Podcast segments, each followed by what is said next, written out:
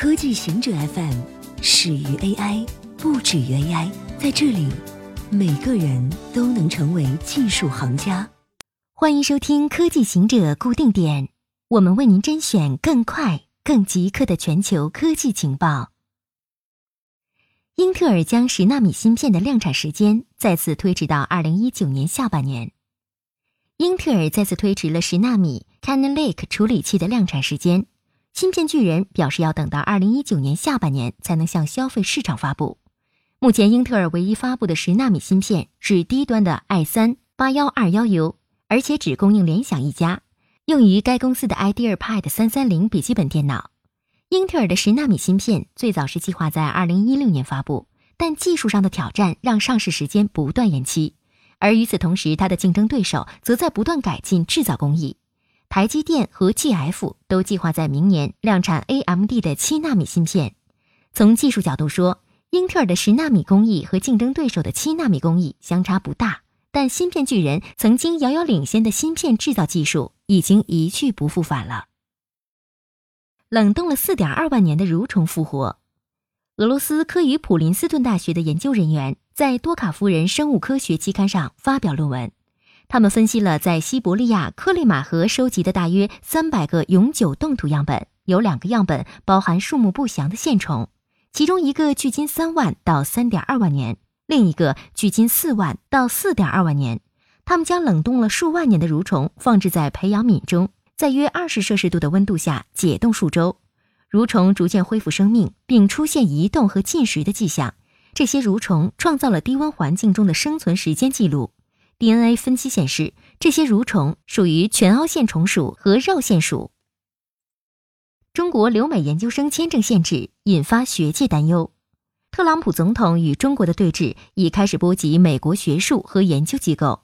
政府限制某些中国公民签证的做法，让高等教育界不知该如何适应政府阻止知识产权盗窃、遏制中国追求技术霸权的行为。教育工作者和学术团体担心，更多的审查可能会阻碍科学创新，让有才华的申请者怯步，或加剧对已在美国的华裔科学家的打击。亚利桑那大学研究国际学生流动性的教授珍妮里说：“中国研究生在很大程度上是为自己寻找更好的机会。”美国国家科学基金会去年发表的一项研究发现，从2005年到2015年间。在美国获得博士学位的中国学生有近百分之九十打算留在美国。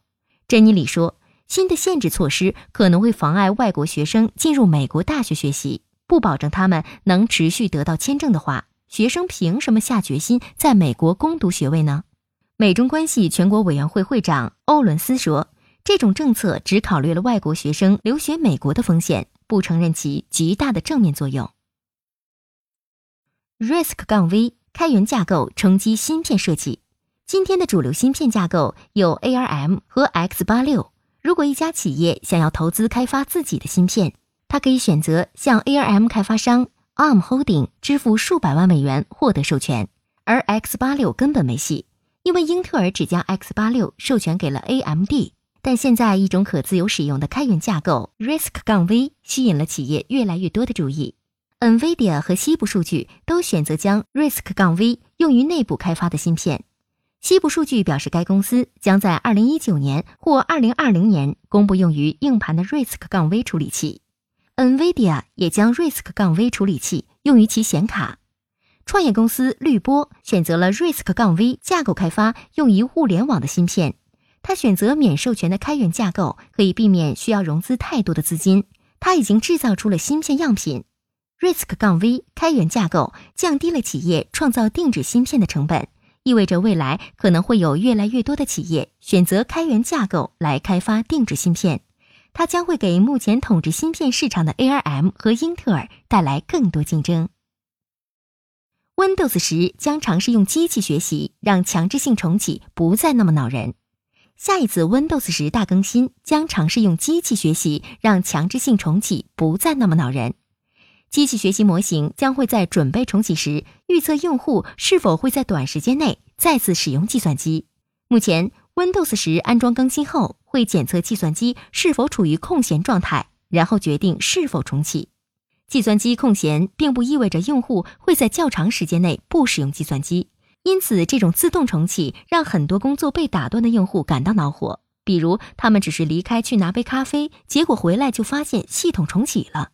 未来，Windows 十将尝试避免这种情况发生。微软表示，它的内部测试显示机器学习模型很有效，它会继续对其进行训练，根据用户反馈更新。以上就是今天所有的情报内容。本期节目就到这里，固定时间，固定地点，小顾和您下期见。